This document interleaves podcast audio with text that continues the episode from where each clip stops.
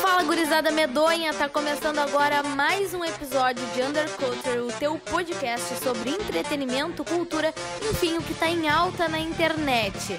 Hoje aqui na mesa, juntos e Shallow Now, Helena Rocha. E aí? Rafael Christi. Era isso mesmo. Tô com vontade de tossir. Eu tava horas, desde que começou a falar, tava com vontade de tossir, não tinha um. Betânia Beerhouse. E aí, galera? Guilherme Alonso. Maluma Baby. E eu, Vitória Salomão, nem posso crer que estamos todos hoje realmente juntos e Shallow Now, porque fazia um tempo que a gente não conseguia se reunir. O Rafael aí. ah, Sair da prisão e vir gravar com você. Rafael se libertou. Rafael se libertou, é verdade. Fudeu, é, eu, foi a eu, experiência, eu, Rafael. eu, eu, que tava na prisão, eu gravei e vocês não gravaram. Vou tomar no cu de vocês, qual é que era. Gente, se o Lula, se o Lula está namorando com aliança de compromisso na prisão, tu acha ruim gravar um podcast? Escreveu uma cartinha pro Chico Buarque, teu amigo, Vitória. É verdade. É verdade, pra quem não sabe, tive a oportunidade de conhecer Chico Buarque no Morro de Santa Teresa, inclusive Chico Buarque, né? Um nome não só da música, mas também da literatura brasileira, que foi premiado com o Prêmio Camões de Literatura, um prêmio internacional. E só uma curiosidade, o pessoal da foi ah, foi anunciado na semana passada esse prêmio, não, né? No início dessa semana, perdão. E uma curiosidade, né? O pessoal na hora de avisar pra ele que ele tinha recebido o prêmio não achou. Porque ele não tem um WhatsApp, ele não sabe mexer na internet. E as pessoas Fora não das acharam. É eu perdendo Tecnófobo. oportunidades da vida. Exatamente. Tá, ô meu, sério, para de falar de livro, porque livro é coisa de professor e professor é tudo petista. Fala- Professor, tudo petista, Vai tudo... preso novamente. Professor é tudo bruxo, de acordo com a nossa querida e polêmica. Minha querida não, né? Tchau, querida! Calice do Brasil.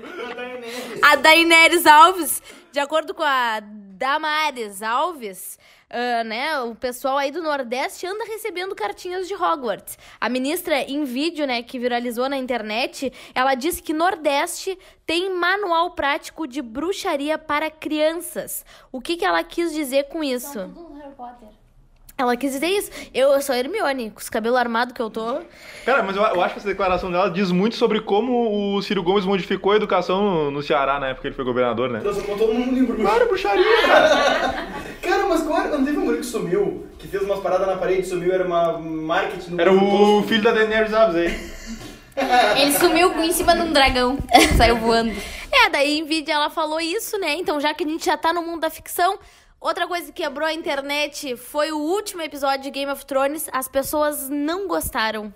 Vocês aí que sabem de que, que se trata, porque eu não sei. É bom ou não? Bah, é que assim, ó, a série se construiu todinha, né, com a Daenerys lá, dominando a porra toda. Alves?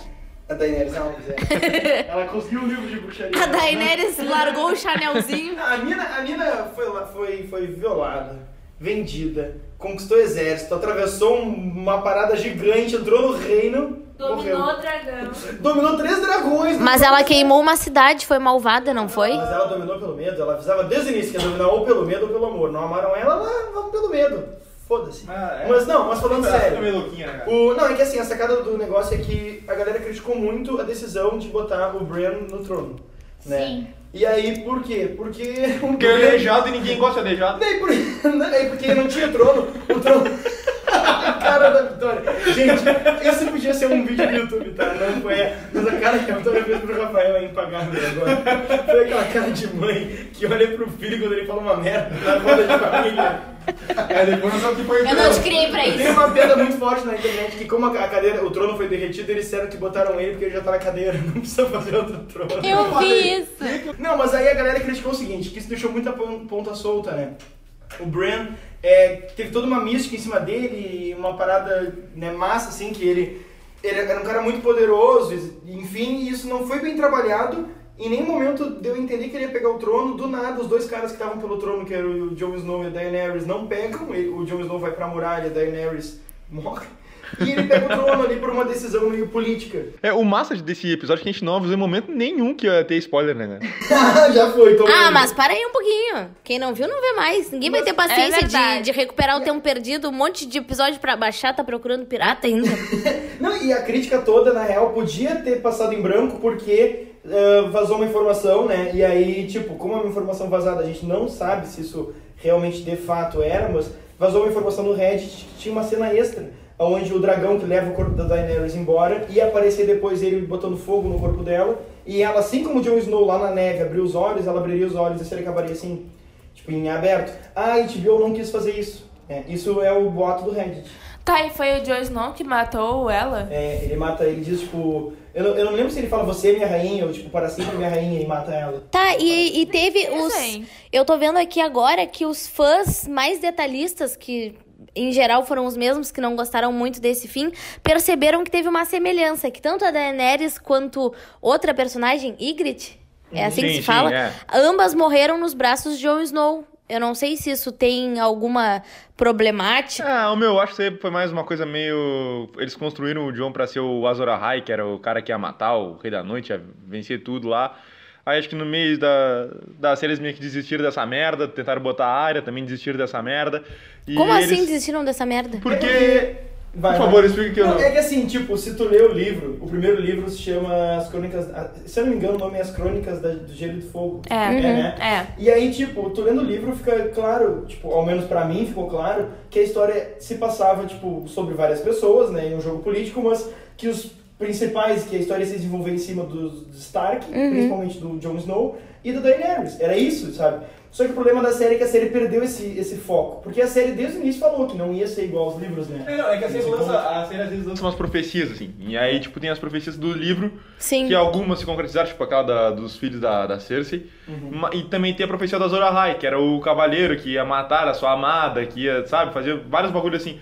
E aí o Jon Snow teve que matar a Daenerys, aí as, as amadas dele morrem nos braços dele. Acho que foi mais uma... Perderam É, fio. um erro aí de direção dos caras. Não É, foi e- direção, roteiro, que foi isso. Falando em bruxo, bicho, ETs, etc., que perdem fio da meada, Star Wars anda sondando os diretores da série. Isso aí Pois também é. saiu durante essa semana, né? Pois é, os showrunners que chamam, né? Que aí eu não sei se seria exatamente os diretores, mas que é uma dupla, eu acho que são os diretores, no caso. Mas a notícia é que os showrunners de, de Game of Thrones foram cogitados para a nova trilogia de Star Wars. E aí, e um dos roteiristas, porque Game of Thrones tem vários roteiristas, né? Um dos roteiristas também foi cogitado para a série que vai ser produzida de Senhor dos Anéis. E aí a gente pensa, tipo, tá, uma série. Tipo, a série deu muito certo. A série é muito boa. Mas uma série com um final bugado, assim, né? Tipo, pros fãs. Né? As duas últimas temporadas foram bem bugadas, né? É, o que levou a essa decisão de, de cogitar esses caras? Será que é o sucesso financeiro? Eu, eu não entendi muito bem. assim. Ai. Eu acho que é porque eles, eles têm essa pegada de escrever pra filme mesmo, tá ligado? Eu acho que o, o bagulho da série que não deu certo é por causa que eles são diretores de cinema. Eles não são É, diretores. o próprio livro, né? O livro é um roteiro. O George Martin, ele é um escritor, tipo, ele escreve como um roteiro, assim. Claro, ele não, ele não culpa ninguém da série por, a- pela final ser tosco, assim. né? Isso, porque ele não escreveu os livros do o final dos livros. Ele falou, eu deveria ter escrito isso há muito mais tempo atrás. É. E eu não fiz isso, então eu não posso culpar a série por tomar rumos diferentes e não dar um norte pra eles se basearem sobre o que fazer, sabe? E, na- e ele fala na declaração oficial dele que ele gostou do final, mas que se o final do livro vai ser igual, ele ainda responde com, repetindo várias vezes, tipo, sim, mas não. Sim, não, mas sim, mas e não, não. Mas sim, mas não. Sim. Porque, tipo, tem E quantos não- filhos terá? Não sabemos quantos filhos terá. Tem? É, tipo, porque, tipo, partes vão ser, vão ser iguais, obviamente, porque Mas são vão muitos ser- personagens. Vão ter coisas diferentes. muita, muitas partes vão ser diferentes. Eu acredito que o núcleo da história vai ser diferente. Eu acredito, sabe? Porque tem, tem personagens que não recebem o foco que eles recebem no livro, sabe?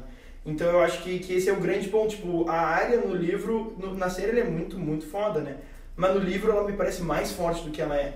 Sim. né? E, e, É tem- e muitas pessoas falam isso, né? Que geralmente o- os livros são mais. te levam mais a fundo, né?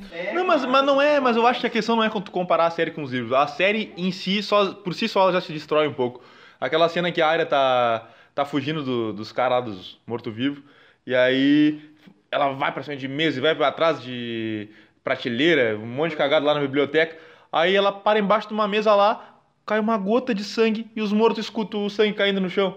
Ah, meu, é, tá ligado? Tipo, tem uma- uns erros assim. Tem uma, sabe? tem uma sacada que foi muito questionada, que tipo, que se tu pegar os livros, a Daenerys, ela, ela vai tendo essa construção, tu gosta dela, e na série todo mundo gostava dela e torcia por ela, mas o- a galera que não é tão fã hardcore falou que desde o início isso era muito nítido, porque desde o início ela dizia, eu vou dominar pelo, pelo amor ou pelo ódio, tipo, Sim. eu vou queimar se precisar, eu vou... e ela sempre disse, eu vou chegar destruindo, galera, se prepare. Mas a crítica não foi que ela chegou destruindo. Foi que ela, ela ganhou a guerra, as pessoas se renderam e ela destruiu mesmo assim. É que foi muito rápido, né? Pou- Eu acho que foram poucos episódios, eles fizeram muito rápido, talvez. Acho que eles tentaram recriar mais ou menos a imagem do pai dela, o rei louco, e não se criaram muito. É, pode ser. Tá, e agora a gente tá falando muito aí de, de produção estrangeira, enfim, e a gente tá deixando passar um detalhe que comentamos já em episódios anteriores. Vocês se lembram daquela função que os produtores nacionais queriam que alguma medida pública fosse tomada pra reservar salas de cinema pela Eu- função dos Em função Avengers? dos Vingadores. É. tive, eu tive uma informação, por sinal, que aqui em Pelotas, os Vingadores teve 3 mil pessoas no primeiro dia assistindo o filme. Poxa, Foi 3 É mil muita pessoas, cara, gente. só no cinema do shopping. Sim. Só. É muita gente. Sim, Pois se é. pudesse vender mais ingressos, tinha mais. Com certeza. E aí o ministro Osmar Terra atendeu aos pedidos, né? E assinou o Cota de Tela 2019 que garante reserva de salas para filmes brasileiros, né? A discussão sobre o tema ganhou força, não só por causa daquele debate que estava quebrando a internet, mas por conta de uma ocupação, né, dos Vingadores do Ultimato nos cinemas. E aí o ministro da Cidadania fez um ah, atendeu ao ato dos produtores que estavam se mobilizando e fez esse documento que vai para a Casa Civil. E aí tá tá andando em processo, né? E só um detalhe, quem trabalha com os, o Osmar Terra é o pelotense Clécio Santos. Tem um trabalho com cultura aqui, né? Ele fez o livro da Biblioteca Pública, fez o livro sobre o mercado público. Que legal. E eu acho que tem tudo pra, pra dar esse apoio aí aos produtores brasileiros. Eu sou a favor, né, de que se faça isso. Meu, sabe qual, sabe qual é o meu, meu medo? E não, tipo, criticando, é um medo pessoal mesmo, medo bobo. Que isso aconteça, dessa lei. Por exemplo, eu não curto muito esse filme tipo Avengers, super-heróis, esse tipo de coisa. Eu sou mais da escola Tarantino, Scorsese. Inclusive, o Tarantino vai lançar agora um novo filme. E eu tenho medo que, tipo, numa... Num impasse desse, onde um filme de super-herói tenha muito mais público, como o Avengers, e eles ocupem muito mais espaço dentro do cinema, ah, o filme do Tarantino, por exemplo, fica de fora pra colocar um filme brasileiro por causa das cotas, e aí eu não possa Ah, ver o filme que Mas eu não curto. vai, não vai ficar de fora. São algumas salas que vão estar sempre reservadas. E aí o que, que vai acontecer? Pois o é, mas pessoal que se vire pra cidade- botar os Vingadores Não, mas eu numa. entendi a lógica dele, por exemplo, É, mas eu acho que a não questão é que não tinha Não, nenhuma sala não. pro- Não, É, eu quero- A Exatamente. questão é que não tinha nenhuma sala pro. é, Nem, nem pro de pernas pro ar tinha. Não, mas não é imagina isso que a gente tá imagina pra um filme complexo, tipo, que horas ela volta, amor da minha vida, tudo Não, pra mim. certeza, Amor mas, da tipo, minha vida. É, não, porque eu concordo em parte. Tipo, é o seguinte, porque ah, não vai acontecer, porque no cinema americano, quando tem um blockbuster, os caras evitam lançar filme, isso acontece. Eu não- eu- tipo, eu concordo que tem que ter cota pro cinema brasileiro, mas eu não entendi por que, que o Pernas pro Ar saiu na mesma época que o Avengers. Foi uma decisão meio. Tipo, os caras não olharam o calendário do cinema internacional. assim, Tipo, não se lança filme. Mas sempre tem alguma coisa no cinema internacional que vão achar mais importante que a Ingrid Guimarães. É, isso é verdade. É basicamente qualquer coisa, tá ligado? Qualquer O problema é que coisa. Avengers era o filme que ia parar os cinemas. É, Isso ia ser, assim, tipo, acho que nos últimos, sei lá, Era oito muito anos não teve esperado. um filme tão grande Era quanto muito esse, assim, esperado. de blockbuster. Mas o meu ponto é, se tiver dois filmes blockbuster grandes, o medo do Rafael é que, por exemplo, por exemplo, vai ter um Avengers e vai ter um Scorsese da vida. E aí daqui a pouco não vai lançar o filme do Scorsese porque vai- tem cota do brasileiro e a Sara é obrigada a não botar. Entendi o que ele quis dizer. Sim, é tipo, é isso. Eu sei que às vezes eu não gosto de filme de herói. Isso é uma coisa tipo, muito minha, tá ligado? Não é que isso vá acontecer de verdade. Mas é uma. Tipo, eu não gosto de herói. Aí tem o filme lá, sei lá, do novo Homem-Aranha, que é muito ovacionado pela galera e. Ovacionado, não, muito esperado pela galera. E aí tem o filme lá do Scorsese que não vai passar porque ele é um pouco menos do que o filme do Homem-Aranha, mas aí tem as cotas do cinema brasileiro e não pode colocar. É, Não, não sala. colocariam o Scorsese. Mesmo com de pernas pro Mano, é só um exemplo, tá ligado? Pra passar, pra passar bruxa e mãe aqui, a gente teve que protestar. Vamos deixar mais simples, então. Vamos deixar mais simples, então. Tem algum filme aí que não é, não é de super-herói e não vai passar porque tem que passar o brasileiro, entendeu? Se- É. Cara, É que é, o problema é que o de super-herói fica até na sala que seriam pra esses. Eu me lembro de protestar pra passar a bruxa aqui em Pelotas, no Cineflix. E consegui. Foi um filme bem massa, na real. Muito demais, era pra ser mais valorizado. Tipo, é é um terror pós-moderno, assim, É muito. É um terror, tipo, terror, não é? Sim, bagulho sim, gore. sim. Cara, e o Scorsese vai lançar um filme pelo Netflix, não vai? The Irishman. Pois é, e que, que é tipo é a grande aposta do Netflix pra tentar um Oscar dessa vez de novo. É a sacada. E o Tarantino vai lançar um filme também, né? Que Vai. Esse filme vai ser a grande aposta do Netflix pra, pra tentar um Oscar depois do Roma, né? Que foi agora o filme que eles fizeram. Não é Roma, né? Que O do Scorsese? Não, não, o Netflix, o último filme deles. Não, não, o que o, vai, o que vai tentar buscar o Oscar é o Scorsese, você tá dizendo? É. Pode O, crer. o último filme do Netflix que tentou um Oscar foi o Roma, não foi? Que baixo. Eu acho que foi. Esse, em, em Gurias, esse ano, o filme do Netflix que concorreu ao Oscar foi o Roma, né? Uhum, Foi. E o é. documentário que ganhou. Ah, teve um documentário. Teve. Da, que as mulheres trataram do tabu da menstruação. Bah, massa. Não, e aí, tipo, é, mas a Netflix ela tá gastando uma grana de divulgação, uma grana com esse filme do Scorsese, que, cara, é assim, eles estão. Eles precisam ganhar um Oscar. E aí, por quê? Isso tem um baita debate não dentro do da- cinema. Porque tem uma galera que é mais. É, saudosista, talvez, e mais conservadora. Conservadora. É, que diz que o Netflix não pode concorrer ao Oscar. Porque eles não são uma produtora de cinema. Eles produzem pra TV, entre aspas. Como é que a Netflix faz pra concorrer? Eles fazem um filme, inscrevem em alguns circuitos do cinema Assim. e concorrem. Exatamente. Só que, e aí eles falam que, tipo, ah, isso é injusto, porque daí o Netflix arrecada de uma forma diferente, arrecada mais, ganha com patrocínio, ganha com não sei o quê. Diferente do cinema, que acaba tendo que fazer um circuito material, né? De, de sala em sala, fazer a parada e em concurso. Mas Mas, cara, eu não sei. Eu sou Team Netflix. Eu acho que tem que todo mundo produzir filme. Ainda Eu mais também acho. Ainda mais que Roma foi um filme muito bom, né? Mas, Mas, ah, mas, meu, se The Irishman do Scorsese for concorrer ao Oscar, ele tem sérias chances de concorrer ao Oscar junto com Once Upon a, Time Hollywood do Tarantino.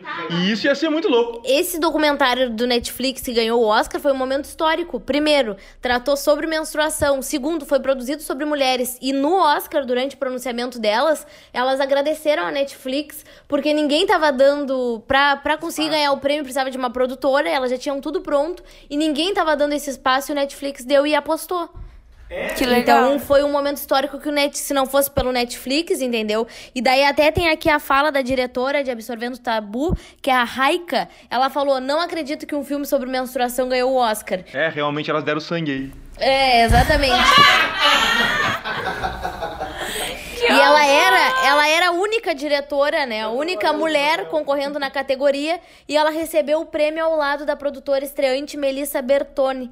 E aí elas falaram: vocês estão fazendo com que mulheres do mundo todo lutem por uma, igualdade da menstruação. Por que isso, né? Porque o documentário ele conta a história das mulheres que vivem numa aldeia de Rapur, na Índia, em que a, a partir do momento que elas menstruam, é- isso é confundido com impureza, sabe? E Sério? existe, e isso também é muito. na- é claro que deve ser de forma diferente, né? Obviamente. Mas existe isso de que o sangue da menstruação é algo nojento. Sujo. É sujo, é.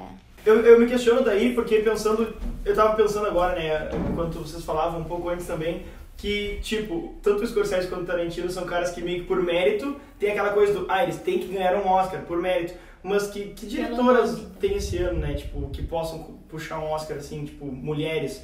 Isso é louco, porque a academia tem essa- coisa, tipo, ah, é, a gente tem que dar, porque esse cara tem o mérito, porque ele tem, Tem história. nome. Porque é Ah. tipo, pô, o cara é Scorsese. É um prêmio quase Mas protocolar. aí que tá. É. Foram construções ao longo de anos, não só no, no imaginário social, mas um homem, pra produzir um filme, pra tomar frente de uma produção, assim como várias outras profissões, ele se sente muito mais seguro, ele tem muito menos preocupação fora daquele emprego, que nem o Scorsese, que faz os desenhinhos, que nem eu digo, da cena. Pega uma mulher com filho pra ver se ela vai ter tempo de se dedicar pra arte desse jeito. E o Agora tá vindo. usaram também, Sim, né? sim. Então agora que tá vindo essa geração de mulheres que já estão pensando mais no desenho do seu próprio filme do que em criar uma família. Mas isso ainda é uma cultura muito recente entre as mulheres, perto da época do Scorsese. O Scorsese já tem o quê? Os seus 70? E é importante ver isso, né? É importante ver esse tipo de coisa é, feito por mulheres sendo premiado.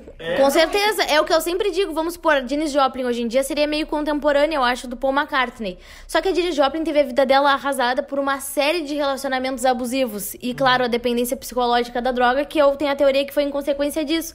E aí tu pensa, quantas mulheres poderiam ser o Paul, um- o Paul? McCartney e... As pol poulas. Billie Holiday, que até, até com a prostituição precisou se envolver, né? Paula E Fernandes é tu- quase Paul McCartney, né? Paul Fernandes. É o povo Paul. É o povo Paul. O povo ah. Mas, cara, isso é um negócio louco da gente pensar mesmo. E aí, e, a- e como a academia é conservadora, não só, tipo, com tudo, né? Porque tu pega ali o. Qual é o nome do mexicano que levou o Oscar de. Levou mais de um Oscar? Levou de. do filme do DiCaprio, ele levou, ele levou... É. Rames Rodrigues. Não, não é. Alejandro Inharritu. Não, Inharritu. Eu sempre escrevi. Eu escrevi Tarrinu. É Alexandra. É Inharritu. É, tá, o É Alejandro? É Alejandro, não é? Alejandro, Alejandro Gonzalez. Gonzalez. Ele, ele é o diretor de Birdman, que eu acho que foi. que não merecia ganhar. O Regresso. O Regresso e de Beautiful, que eu acho um filme lindo. Amores Brutos com meu namorado Gael Garcia Bernal. E Babel. Você lembra do discurso Babel. que ganhou o Oscar, que o cara falou, tipo, ah, quem é que deu o green card pra esse... Aham, pra esse lembro. cara? Pior. Tipo, é isso, eles são conservadores nesse nível. É um homem, e só porque o cara é de fora do país já, já dá treta. E, Sim. Cara, eu quero ver um dia, tipo, e vai Ainda mais sendo latino, né? Cara, vai rolar, imagina que massa uma mina do exterior levar um Oscar Eu? pro filme. Eu vou levar o Oscar. A Vitória vai, a Vitória vai produzir um filme sobre nudez do Rafael. Eu vou levar o quem Oscar. não sabe, o Rafael só grava, o Rafael vindo, ele, ele- a gente grava na casa dele todas as semanas. O Rafael, ele passa... Ele tá nu agora. É, ele tem o hábito, ele, ele faz parte de um, de um grupo Do meu de lado. reiki. Ele faz parte de um grupo de reiki e de florais. Ele Rogerinho é adepto, Rei. ele é adepto ao naturismo. Não, mas é do grupo de reiki dele, o Schnei. Ele é do grupo de reiki e florais, que os caras do Schnei vivem nus. E eles ficam sempre nus porque eles gostam desse contato com os materiais. Fala um pouco, não é verdade, Rafael? Sim, A esse, esse cara é o do- som que eu faço pra invocar o acasalamento. A cara do Tu Rafael. vai fazer esse documentário, Vitor? Não, vou fazer o documentário. Não, vou ganhar o Oscar porque é a mulher mais bonita. Mas aí. aí Pois cara, maravilhosa. Mas tu pode fazer o documentário da minha vida. Scarlett Johansson fake. Tu pode fazer o documentário da minha vida com a Inês Brasil tendo o papel de protagonista. E agora, agora a gente tava falando de Oscar Brasil, Latino, Green Card, eu lembrei do filme Bingo, sobre o Bozo, né? Gente, esse filme é ótimo, ele quase foi pro Oscar, ele ficou de fora da disputa como melhor filme estrangeiro. Ah, não lembro qual foi que entrou no lugar. E estreou no cinema em agosto de 2017, se não me engano, 2017. O interpretado pelo Vladimir Brista. O último filme brasileiro a concorrer ao Oscar foi Menino e o Mundo, eu acho. Tipo, Não, que horas ela volta? Não foi antes do Menino e o Mundo que horas ela volta? Não. não me avisou. O Menino e o Mundo é de 2011, 2012. Ah. Que horas ela volta? Acho que é de e 2014. como Já chegou a concorrer ao Oscar. Passou pela fase final lá. Não, ficou fora. Foi Menino e o Mundo mesmo. Menino e o Mundo. Pô, tu vê, né, cara? E Menino e o Mundo é muito foda. É muito foda. É muito conceito. E o cara pra ir pro Oscar fez vaquinha. Aham. Um cara que vendia um chaveiro. Eu me lembro. É foda, cara. O cinema brasileiro, ele. Não é que ele se. Cara, e é bizarro que o choque de cultura brinca que o cinema brasileiro é ruim, tá ligado? Não é nada. Por isso que eu não gosto desses caras. Vão se fuder. Isso aqui é um protesto. Choque de cultura é chato pra caralho. Não, não, não, não, É um humor sem timing.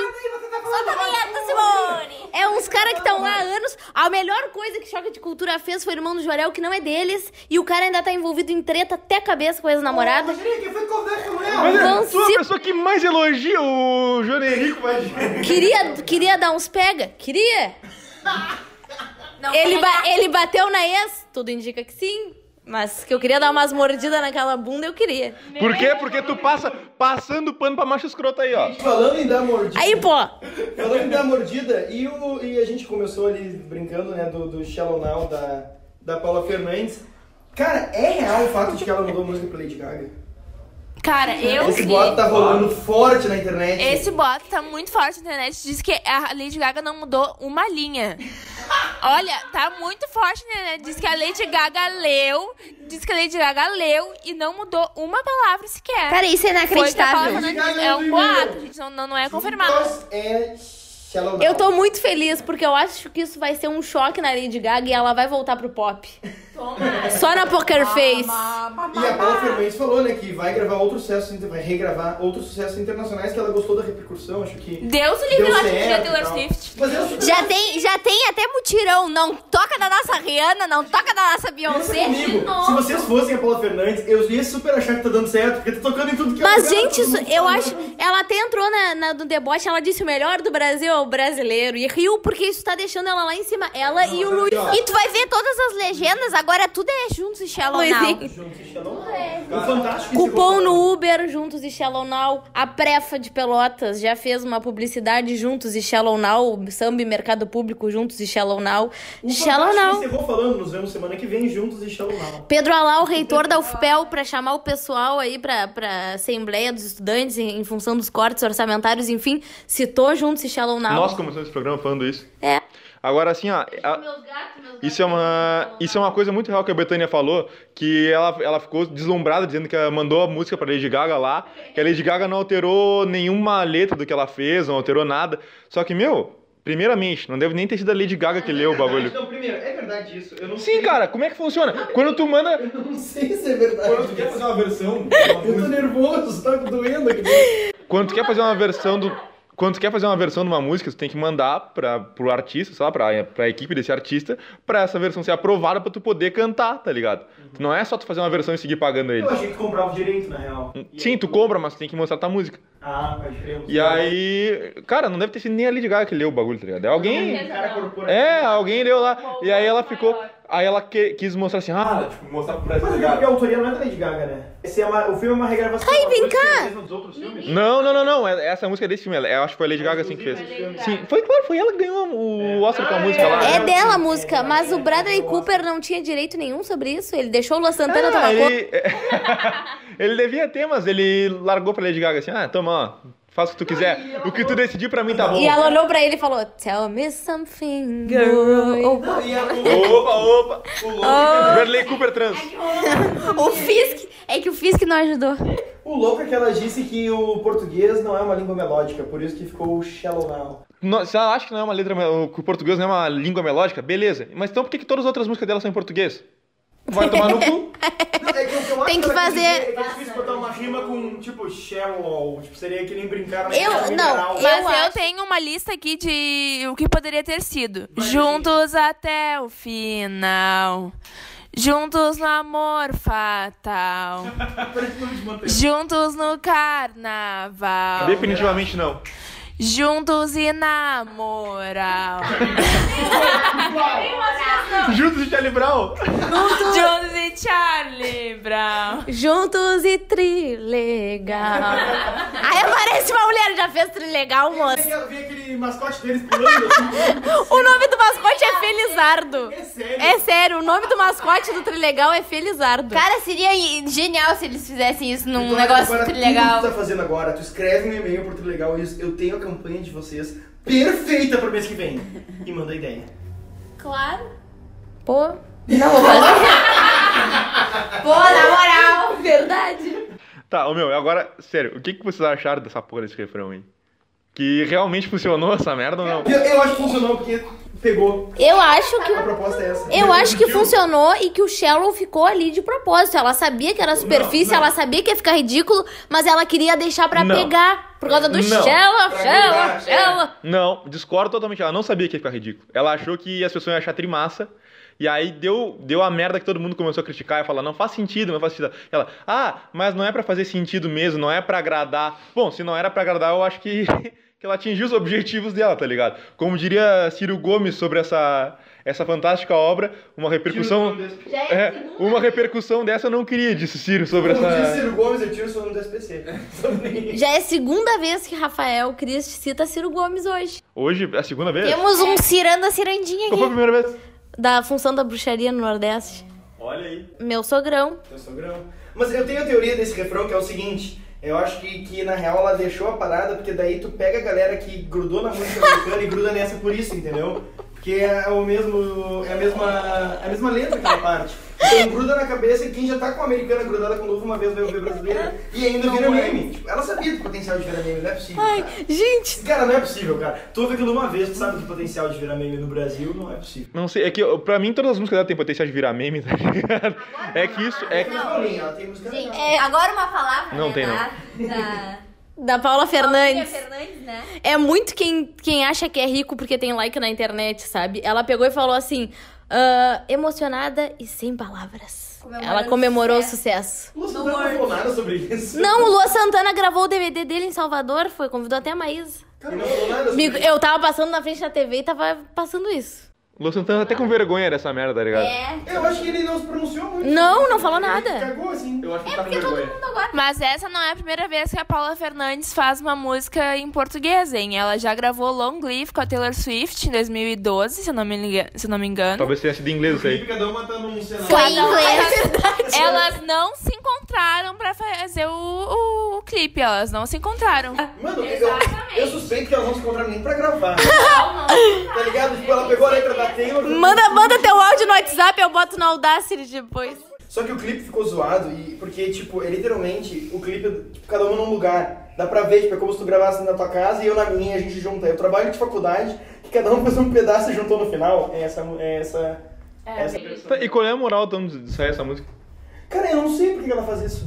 Eu não sei. Eu acho que ela fica meio por baixo na mídia e ela diz, vou lançar uma parada. Tipo, Pegar tipo o status, gravei com é o tipo Taylor a Swift. Anitta, só que errado. É que naquela época a Taylor puxava bem pro country, que é essa vibe da, da Paula Fernandes, né? Naquela época, acho que foi 2012, 2010, eu acho, não sei, não lembro agora a data.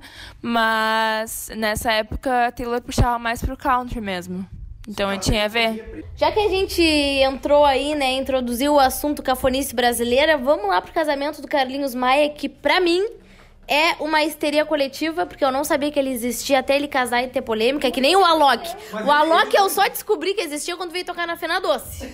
E aí, de repente, virou o DJ mais famoso do mundo. Até então eu não sabia. Mas então, Carlinhos Maia, pra quem não sabe, é um cara que é famoso na internet. Ele, ele se casou, ele é gay, então, obviamente, ele teve um casamento gay, apesar dele dizer que não, que ele não é gay, que ele é homem. E isso gera uma certa. que ele é homossexual, mas não é gay, parada. que ele é homem, que ele não. O relacionamento dele não define quem ele é, que ele é homem. Então ele se casou na terça-feira, dia 21, com o Lucas Guimarães, em uma festa chiquérrima. Foi cafonérrima. As Kardashian do Brás, ah, na beira do Rio São Francisco. O evento contou com famosos, com o famoso Chernobyl, de Anitta, Kevinho, Flávia Pavanelli. Que inclusive é. reataram o Kevin. Pô, é Kevin, não é a Santana, a Santana Kevin. Mas não sei quem é a Flávia Pavanelli. A Fábia Pavanelli é uma blogueira de moda que namorava com o Kevin e eles terminaram. E agora parece que reataram no casamento. Por causa de um pavão. E quem tava lá também era o Wesley Safadão. E a ex de Wesley Safadão, que entrou com um processo por causa de pensão que foi empurrado e não sei o que, também tava presente no casamento. Mas um detalhe que quebrou a internet, além da cafonice, foi que ele não beijou o noivo e o Whindersson Nunes e Luísa Sons estavam convidados para ser madrinha e padrinho, na outra sequência, padrinho e madrinha, e não compareceram. Mas o que o pessoal caiu em cima mesmo foi por causa da questão dele não beijar o noivo, por causa dessas declarações polêmicas de não sou gay, sou homem, e meio que fugir da bandeira, entendeu? Depois de ter negado anos que era gay.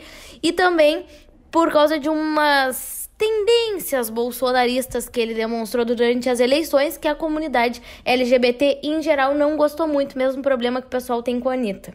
Não, ele quando ele quando ele declarou que ele que ele era gay, né? Ele todo mundo caiu muito em cima dele nessa época também, faz pouco tempo isso aí, porque ele falava exatamente esse tipo de coisa, tipo, ah, eu sou gay, mas mas eu sou contra o cara ficar tipo se agarrando, se beijando e tipo, sabe, tipo, é aquela coisa que ele, ele dava uma certa e três fora, três tiros no pé, não faz sentido. Ele tem uma posição meio tipo homofóbica, apesar de ser gay, é meio estranho, sabe? Ele é meio fora da Ele casinha. repreende a homossexualidade dos outros, mas ele é homossexual. Cara, eu tenho uma Ele não quer, ele não quer defender a bandeira. Ele não faz questão de defender. O casamento brega dele, só um adendo, me lembrou o casamento da Cláudia Raia com o Alexandre Frota, você já viu as fotos? Não. Cláudia Raia casou esses dias, inclusive, O não? casamento dela com o Alexandre Frota foi o maior evento que eu já vi. Olhem a roupa, pessoal. Não foi maior. Ah! Quem tá nos, nos ouvindo, procure no Google. Cláudia Raia e Alexandre Frota, casamento. Ela casou que nem um... Isso é um... É um prequel do Star Wars, né? Ela casou vestida de Mortícia numa roupa de astronauta. E ele, sei lá do que, que ele se vestiu aqui. Eu não sei explicar. o que Cafetão. é isso. Coitado. É só o que sabe É só o que ele sabe se vestir. Mas enfim. Eu- mas eu tenho uma pergunta sobre o Carlinhos Maia pra vocês, cara. Como é que vocês sabem tanto sobre essa pessoa? Eu, mas eu disse, eu não sabia quem ele era. Eu sei porque ele tá em todos os stories que eu vejo do Léo Dias e da Anitta, porque ele se casou. Porque antes eles se casaram, eu não sabia quem era. Eu conheci por causa do grupo do André Vivo, que a galera caiu em cima dele quando ele declarou que ele era gay, mas começou a torrar a comunidade gay sem nenhum motivo, assim. Foi, Ele torrou a comunidade gay. É, tipo, ele, ele ficava, tipo, ele se declarou, só que ele ficava torrando, tipo, que o cara, o cara que se expressava, ou que o cara, tipo, ah, porque demonstração de afeto público ele é meio contra, umas paradas assim, sabe? Isso deu um. Isso, isso é meio bizarro, tipo, o cara tá, tipo, revelando pro mundo, depois de Ah, mas muito a- tempo repreendido, E aí, ao mesmo tempo, ele repreende os outros, saca? Essa foi a... Tá, mas será que ele tava. Eu não, eu não sei, é uma pergunta mesmo, é total ignorância. Será que ele tava repreendendo o, o afeto público entre gays ou o afeto público em geral? Será que ele, só, ele simplesmente não entre gosta gays, de. entre gays. Entre gays. E conforme afirmou a assessoria do humorista, né? Ele, ele- o perfil deles é demonstrar o amor e o carinho com beijos no rosto, abraços, olhares e mãos dadas. Eu E não- que, o, e que o beijo deles é quentinho, molhado, mas é só nosso. Apenas nosso. Quentinho, Ah, molhado. não, mas aí no, no Lana Del Rey Vevo, manteiga chega, derrete. Mas no Lana Del Rey... É a Panificadora alfa! Panificadora alfa. Mas deixa eu voltar o foco, gente. No Lana Del Rey Vevo também. Quem não tá, não entre, porque eu não aguento mais ver hétero babaca lá dentro. Deixa pra nós. Não que eu não. Bom, enfim. Ah, no Lana. Não! no Lana Del Rey Vevo tinha também um debate com uma foto enorme da mãe dele numa roupa cafonérrima, entrando no casamento com uma cara de enterro. E aí falaram, pô, olha a cara que a mãe dele tava, claramente infeliz com o casamento. Vai ver, ele tem essa tendência de repressão, porque ele vem de um ciclo de uma casa onde ser gay é tido como uma coisa errada. E aí várias pessoas no grupo que são gays e que passaram, né, por esse processo de autoaceitação e dificuldade em casa, na família, falaram que entendem completamente. Embora não, não concordem com essa postura, porque ele enquanto política pública, enquanto política pública nada, enquanto Enquanto figura pública, influenciador, ele tem grande potencial. Inclusive, eu acho, a minha opinião é que ele convidou o Whindersson Nunes e Luísa Sonza para serem padrinho e madrinha por causa dos seguidores, porque o pessoal de YouTube e de influenciador faz muito isso, porque o Whindersson Nunes disse que não entendeu por que ele convidou, sendo que ele tá até bloqueado no WhatsApp. É tipo o cara convidar o Belo pro casamento. E eles trocaram várias farpas, né? Porque o, o Carlinhos, ele até debochou da depressão do, do Whindersson no Twitter. Eu achei bem chato isso, assim. É, na verdade foi no Instagram, viralizou um tweet do Whindersson Nunes que era só K, kkkk, aí alguém compartilhou no Instagram e o, o Carlinhos Maia comentou na frente de todo mundo, assim, tipo, comentário público. Ué, mas não era ele que tinha depressão. É, pois é. Ah, que desnecessário, cara. Desnecessauro. E aí o, o Whindersson Nunes respondeu. Ah, não, de, ah, não deboche da minha doença. Tipo, quando tu tiver, tu vai ser o primeiro a sentir isso, tipo, a entender. Resumindo, foi um casamento estranho, né? Porque teve até uma mulher de noiva que foi, subiu até o altar e foi encontrar o cara. O... Que teve isso. Sim, teve uma, noi uma, uma noiva intrusa. Uma amiga do Carlinhos atravessou o caminho até o altar ao som da, da, da marcha nupcial vestida de noiva. Pô, E aí, quando a-. Então, e aí, quando ela chegou até o Carlinhos, ela disse que estava chegando para se casar com ele. Tá, não, eu não queria mais ser essa mulher. E aí o humorista disparou, minha filha, pode voltar, não é seu casamento não, pega ela aqui, vá voltando lá. Ele quis fazer um humor de... Na, o, o gay pet de hétero, entendeu? Ele quis fazer um humor pra hétero debochando da condição dele de gay. Isso aí é isso, isso que a comunidade LGBT critica nele. Gente, assim, ó, só pra trazer uma informação, a gente não conhecia o Carlinhos Maia, mas ele é conhecido como o rei do Instagram, por ser o segundo usuário com mais visualizações no Stories no mundo, ficando apenas atrás de Kim Kardashian. Nossa, gente não sabia. ideia de quem o cara era. Não fazia ideia É, mesmo. é- E sabe o que que se chama isso? Não, eu tinha ideia de quem ele era. Sabia que ele tinha começado pelo Instagram, essas porra assim, ele era bem famoso no Instagram, mas eu não sab- sabia nada sobre a vida pessoal dele, com quem ele andava, com, sabe, essas coisas assim, eu não que sabia. que Sabia que ele existia só. em cima dele quando ele declarou né, que ele era gay. É, algumas das frases ditas por ele, tá? É, eu sou gay que gosta de ser homem. Ele falou também, seja gay, mas seja homem. Outra coisa que ele falou é, vocês que é machismo, não vão né? ficar vendo a massa entre homens por aqui, não. Outra que ele falou foi, foi gay não precisa ficar passando batom. E outra foi, vocês gays estão criando a ditadura gay.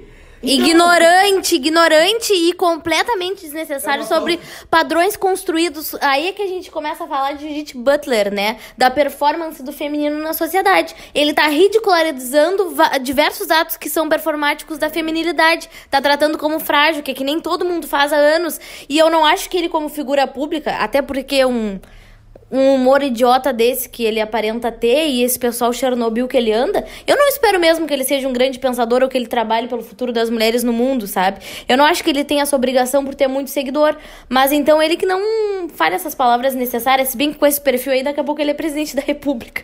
Ou o filho dele. É, tipo, a, Carluxo! a grande crítica da galera foi exatamente essa, que ele é um cara que podia trazer mais força, né, pra, pra luta ali, e Sim. o cara deslegitimou totalmente a luta. tipo, Exatamente. É bizarro. É, mas, mas será que, que é o, o papel dele? Só porque ele é gay? É, Tomar isso aí é como o que eu seu. acabei É, sim, é. né? É o que eu tô falando. Mas ele tá indo totalmente. Eu não tô discordando de ti, eu tô concordando O que eu contigo, na acredito verdade. é Ah, daí sim. ele cria esse cenário, tipo, ele fortalece o cenário daquele cara que diz assim, tipo, ah, eu sou gay, mas eu sou macho, tá ligado? Eu não sou Tipo, contra, é, mas eu, eu visto de homem, eu Não, é a questão, tipo, eu sou gay, mas eu não reproduzo padrões femininos porque a feminilidade ela é inferior. Cara, isso acontece com a minha É o família. gay, o gay misógino. Minha família tem, tem né, na minha família tem duas pessoas homossexuais que são, tipo, alvo da família conservadora ali. E, tipo, um, um tá em processo, tipo, de, de, de mudança de gênero, assim. Tipo, bem, tipo, conturbado, assim, numa fase conturbada. E o outro não, o outro, tipo, ele é só um cara homossexual. E aí, tipo, a a família diz assim, ah... Tem que ser, fala pra, pro que tá em mudança né, de gênero, fala, tem que ser que nem o fulano, ao menos ele é macho. Tipo, é, é isso que esse cara tá Sim. fortalecendo, é esse discurso, esse é o grande problema, sabe? Sim, é um discurso É o machista. discurso do, ah, eu sou, eu sou de boa com gays, mas ao menos seja macho. Tipo, isso é muito errado. Sim.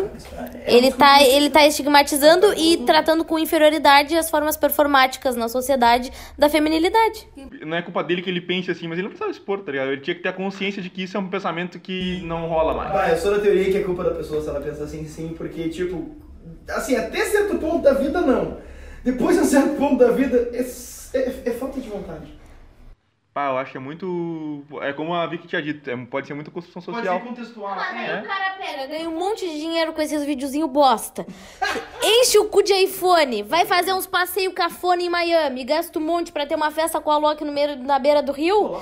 Podia comprar um livro, baixar um livrozinho em PDF, ler a Judith Butler. Não vem me dizer que não tem acesso, porque, né? Não, mas aí, aí eu vou. MacBook pra ler merda. Aí eu vou defender ele, cara. Porque se ele ler livro, isso, isso vai melhorar o conteúdo dele. E as pessoas não querem ver um conteúdo bom ali. Público dele é o público que quer ver cagada. Ah, eu, eu acho que isso aí é subestimar o público. Com certeza eu tô fazendo uma piada aqui no Ah, tá. Alerta, ironia. Uau, uau, alerta. É por essas e outras que o Rafael é preso. Rafael Cristo preso amanhã. E Lula casado. Lula livre? Não sei. Lula casado? Tenho certeza. E eu vou receber visitas íntimas do Carlinhos Maia. Agora tem uma música pro Lula.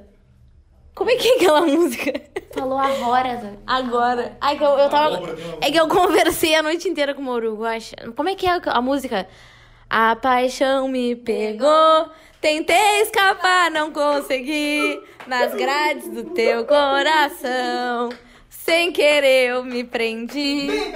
A paixão me que que é isso? E com esse som a gente se despede, né, gente? Porque tá na hora. Então é isso aí. Esse foi o episódio de Undercutter. Conferimos aí o Google Tradutor da Paula Fernandes. Também todo esse universo de audiovisual que a gente ficou horas falando de Game of Thrones, bruxaria da Daenerys Alves, a ministra do Bolsonaro. Também teve a questão dos produtores brasileiros do audiovisual, enfim, e muito Chernobyl. Com perdão, né, por esse fato histórico, não gosto de debochar, mas é que é muita radioatividade do Carlinhos Maia, casamento, Anira, não sei o que. Então é isso aí. Semana que vem a gente se encontra de novo. Vai lá no nosso Instagram, underculture.br, manda a tua mensagem, fala sobre o que, que tu queres ah, que a gente converse na semana que vem. Também opina lá nos comentários que geralmente a gente lança umas enquetes. Mas é isso aí. Semana que vem, aqui no mesmo lugar, no mesmo bate-local, no teu Spotify. Pessoal, se despeçam, por favor. Tchau, gente. Alô! Alô? Tchau, galera. A depressão bateu, né? Pô, eu ia falar tchau, gente. Fala. Beijo! Esse, esse com certeza é o episódio nunca editado do.